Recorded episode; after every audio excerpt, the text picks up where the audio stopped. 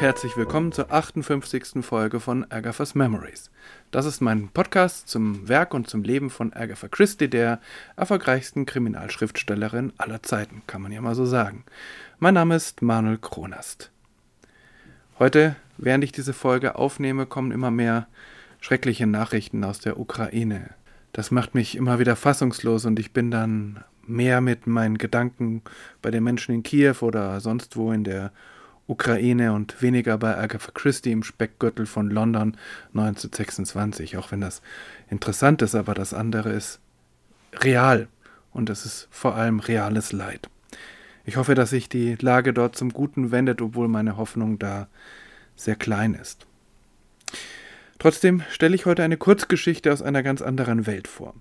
Eine Kurzgeschichte Agatha Christie's aus dem Opermilieu, in dem sie sich immer wohlgefühlt hat.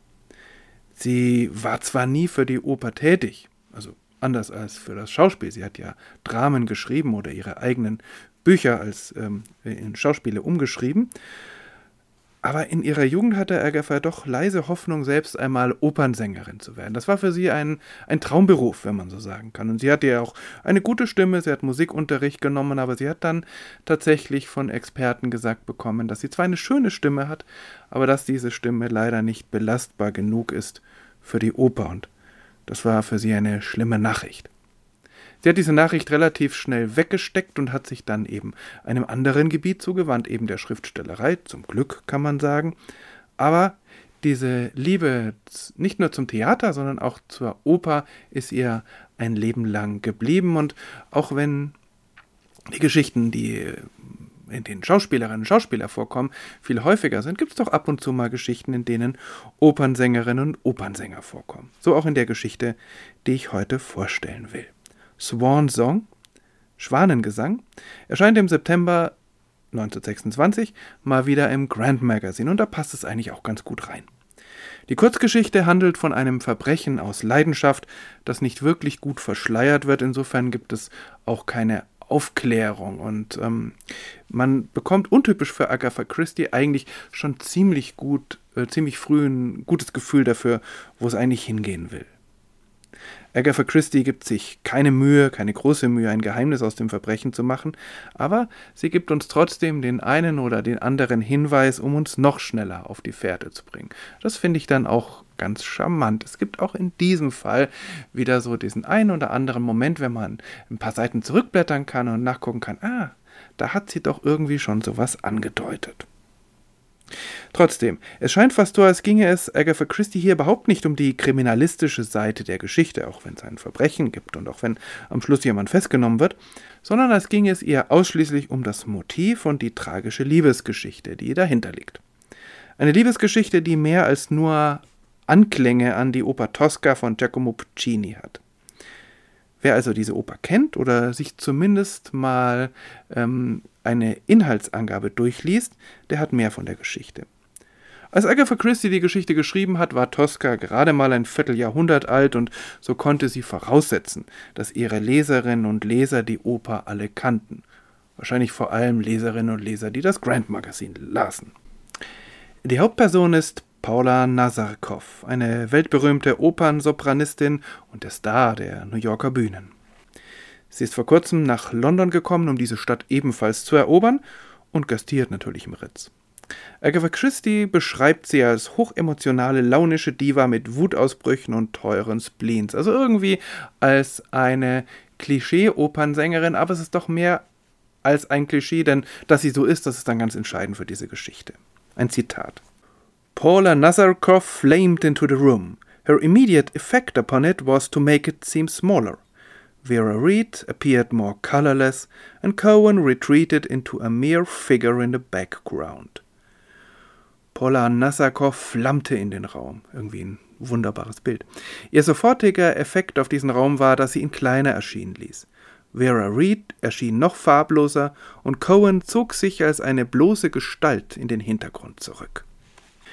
In der Tat sind diese beiden anderen Personen für die Handlung nahezu belanglos. Allerdings möchte ich doch noch kurz auf diesen Mr. Cohen, Paulas Manager, eingehen. Er ist nämlich Jude. Das wird aber nur an einer einzigen Stelle sehr dezent erwähnt. He was a tall man, clean shaven, with a frame rather too well covered and clothes that were rather too faultless.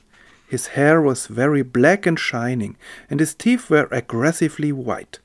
When he spoke, he had a way of slurring his s's, which was not quite a lisp, but came perilously near to it. It required no stretch of imagination to realize that his father's name had probably been Cohen. Er war ein großer Mann, glatt rasiert, mit einem Körperbau, der zu gut verdeckt war, und Kleidung, die zu makellos war. Sein Haar war sehr schwarz und glänzend und seine Zähne aggressiv weiß. Wenn er sprach, hatte er eine Art, die S-Laute undeutlich auszusprechen, die nicht ganz ein Lispeln war, aber gefährlich nahe herankam. Es bedurfte keiner gesteigerten Einbildungskraft zu erkennen, dass der Name seines Vaters wahrscheinlich Cohen gewesen war. Mehr nicht. Und doch schreibt sie hier einem Angehörigen des jüdischen Glaubens ein bestimmtes Aussehen zu, wie das zu dieser Zeit durchaus üblich war. Auf den ersten Blick ist das nichts Besonderes, denn auch das Aussehen von Franzosen, Italienern oder Briten wird bei Agatha Christie oft stereotyp gezeichnet. Auch in dieser Kurzgeschichte gibt es dafür Beispiele. Aber zunächst muss man sagen, dass Jüdinnen und Juden ja kein Volk in diesem Sinn gewesen sind, sondern sie waren ja in der Regel Deutsche, Amerikanerinnen, Briten und so weiter. Und dann wurden körperliche Merkmale der Juden in Anführungszeichen oft mit negativen Charaktereigenschaften verbunden, also diese charakteristische Hakennase, mit der sie oft verbunden werden zum Beispiel. In einem Roman heute wäre deshalb eine solche Beschreibung völlig undenkbar, wie man sich überhaupt heute mehr Mühe gibt, Klischees auch von Nationalitäten zu vermeiden. Aber, und dieses Aber ist nicht unwichtig, bei Agatha Christie ist das höchst selten der Fall, also dass ein bestimmtes Aussehen mit bestimmten Charaktereigenschaften verbunden wird. Und mir ist bei Jüdinnen und Juden bei ihr noch kein direkter Zusammenhang begegnet. Vielleicht kommt das ja noch. Man muss natürlich sagen, und das habe ich ja äh, auch schon an der einen oder anderen Stelle gesagt, dass Agatha Christie gelegentlich mit dem negativen Klischee spielt, um den Verdacht auf Jüdinnen oder Juden zu lenken. Das ist ein höchst gefährliches Spiel, weil es natürlich diese Klischees noch verstärkt. Aber ich glaube nicht, dass ihr das bewusst war. Und auch das muss man zu ihrer Entlastung sagen, sie wird dieses Spiel mit der Zeit seltener spielen und letztlich ganz aufhören, gerade vor dem Hintergrund dessen, was sie dann auch mit wirklich mit, mit Schrecken und Entsetzen ähm, aus dem Deutschen Reich mitbekommen hat.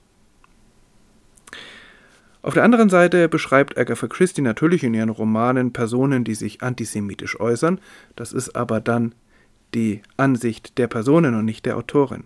Und sie beschreibt ebenso auch Personen, die dem widersprechen. In dieser Geschichte ist Mr. Cohen keine unsympathische Person und ganz sicher kein Verbrecher. Er ist lediglich der Manager einer launischen Diva, der diesen Job mit Takt, Intelligenz und manchmal mit Amüsement ganz gut erledigt.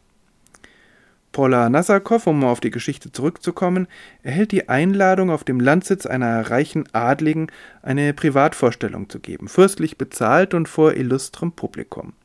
Sie willigt ein, unter der Bedingung, dass die gezeigte Oper ihre Paraderolle Tosca ist. Tosca wurde im Jahr 1900 aufgeführt und erzählt eine dramatische Geschichte rund um Intrige, Verrat, Eifersucht, Liebe und Mord. Sie spielt im Juni 1800 in Rom vor dem Hintergrund der Napoleonischen Kriege. Dort entwickelt sich eine Dreiecksgeschichte zwischen der Sängerin Floria Tosca, dem Maler Cavaradossi und Polizeichef Baron Scarpia, der seine Macht voll ausspielt. Alle drei sind am Ende tot. Ähnlich tragisch endet auch Swan Song, obwohl das Dreieck sich letztlich über einen deutlich längeren Zeitraum erstreckt. Damit kommt eines von Agathas Lieblingsthemen ins Spiel, die Vergangenheit, die sich nicht abschütteln lässt. Ein Verbrechen in der Vergangenheit, das hier an dieser Stelle nur angedeutet wird, bleibt nicht ungesühnt. Irgendwann einmal kommt die Rache, entweder durch betroffene Personen oder durch Zufall. Die Rache wiederum ist zwar erfolgreich, führt aber nicht zum Happy End. Also es bleibt bei einer schicksalhaften Verstrickung und man kann sagen, das, was damals in der Vergangenheit geschehen ist, lässt keine der beteiligten Personen los, vergiftet ihr Leben und das ist irgendwie ein Thema, was Agatha Christie nicht loslässt, was sie immer wieder umtreibt. In diesem Zug beschreibt Agatha Christie auch gerne Figuren, die ihre Identität erfolgreich verändern. In manchen ihrer späteren Romane gibt es gleich mehrere davon, und sie sind immer in irgendeiner Form wesentlich für die Handlung. Für Agatha Christie ist es oft das Kennzeichen, dass die Zeit aus den Fugen geraten ist und dass dadurch solche Identitätswechsel möglich oder auch nötig werden. Ein Beispiel, ein späteres Beispiel dafür ist ähm, der Zweite Weltkrieg, in dem sie an manchen Stellen dann beschreibt, wie unmöglich es ist, die Vergangenheit bestimmter Personen wirklich zu kennen, weil keine Unterlagen vorhanden sind, weil Erinnerungen nicht mehr da sind, weil Menschen ganz viel umziehen müssen und so weiter. Hier an dieser Stelle ist es natürlich eine andere Situation und äh, aus den Fugen geraten ist das Leben dieser Person nicht durch einen Krieg, doch, sondern durch ja, durch äh, eine unglückliche Liebesbeziehung. Auf der anderen Seite, auch das typisch für Agatha Christie, hat dieses Trauma nicht nur Rachepläne zur Folge und führt letztlich zum Tod der beteiligten Personen, sondern dieses Trauma löst auch einen künstlerischen Reifeprozess aus. Das hatten wir ja in mehreren dieser kleinen äh, Kurzgeschichten Agatha Christie's schon, dass ein Maler plötzlich durch etwas, was sein Leben aus den Fugen bringt, wunderbar anfängt zu malen Plötzlich entwickeln seine Bilder Charakter, den sie vorher nicht hatten. Wie finde ich nun diese Geschichte? Ich bin etwas unschlüssig. Sie ist gut geschrieben und liest sich einfach so weg. Aber es ist auch wenig dran, was hängen bleibt. Am ehesten vielleicht noch die bittere Liebesgeschichte, die aber auch nicht wirklich ausgeführt wird. Ich war als Leser nie so richtig drin. Vielleicht ist das aber auch genau das, was die Leserinnen und Leser des Grand Magazine 1926 von ihrer Autorin erwarten. Und das haben Sie bekommen. So viel für heute. Vielen Dank fürs Zuhören. Beim nächsten Mal, vielleicht auch bei den nächsten Malen, mal schauen, geht es um die ganz persönliche Katastrophe von Agatha Christie, die sicher auch Spuren in ihrem Leben und in ihrem Werk hinterlassen wird. Bis zum nächsten Mal, alles Gute in diesen schwierigen Zeiten.